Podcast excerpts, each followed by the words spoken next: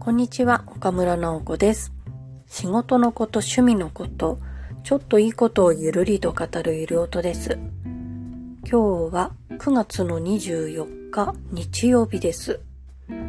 やっとこう秋らしい天気になってきて涼しい風が吹いてきました。朝、本当に久しぶりに窓を開けて換気をしまして、そうすると北の方からかなり冷たい風が吹き込んできて、やっと夏が終わったのかなという気持ちになりました。でも天気予報を見るとどうも明日からまた1週間ぐらいは最高気温が30度超えの日が続くみたいなので、体調には気をつけようと思います。まあなんか頭の中は秋なんだけど体が感じている温度が夏みたいな結構ギャップが激しくなるんじゃないかなと思うんで、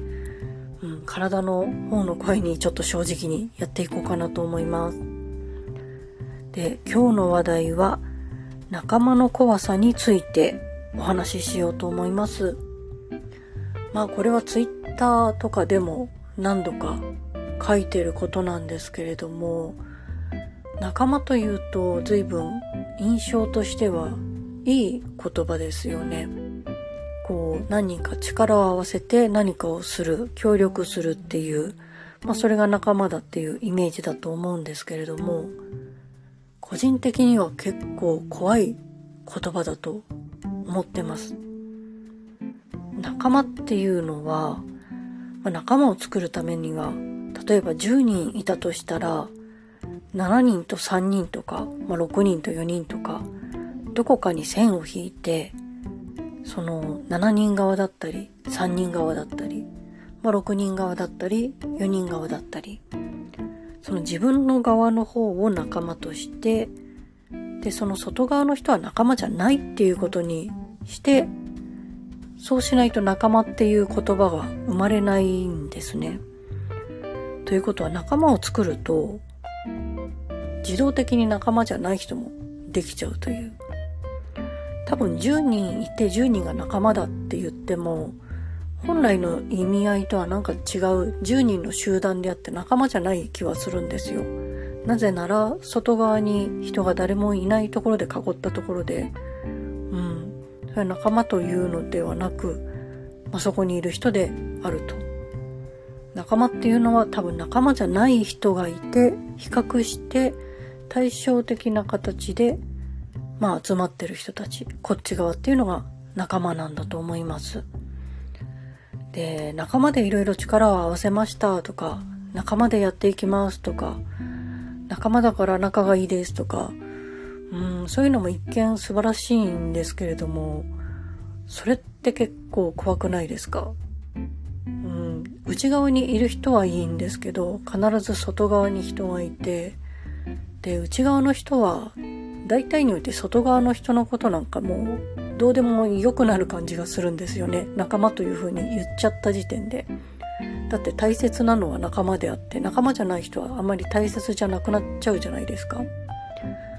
うん。だからそれを必ず生み出すっていう言葉は、うん、美しいのかもうわかんないですけど、個人的にはとても怖い言葉なので、経験に使えないなと思ってます。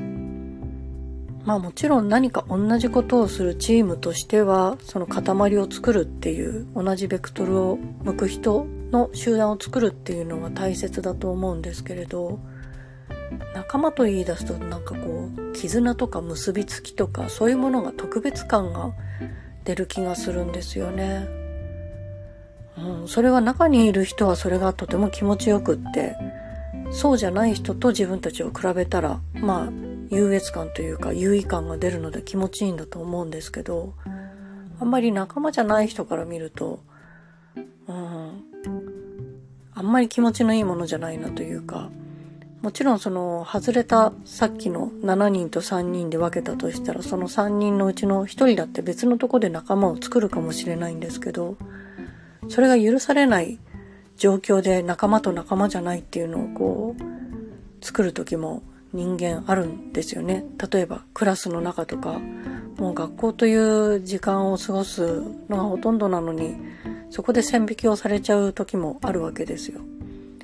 で、その3人の方は全然昨日と変わらないはずなのに急に今日線が引かれて仲間と仲間じゃない風になってしまったっていう体験は何度もしてるので、それが何でしょうね。仲間から外される体験の方がまあ多くて、ああ、なんか仲間って言ってる人たちは仲間じゃない人をもうカウントもしないし、人権どころか、存在すらもなんかこう消してしまう状態になるんだなっていう怖さを何回も体験したので、あんまりこう自分の周りにいる人、仲間というのは恐ろしくて、うん、自分に向けてはあんまり使わないですね。なんだろう。同じ趣味でいる人とか、同じ目的でいる人とか、たまたま同じ方向を向いてる人っていうのが、ゆるく集まって、まあちょっと仲良くやって、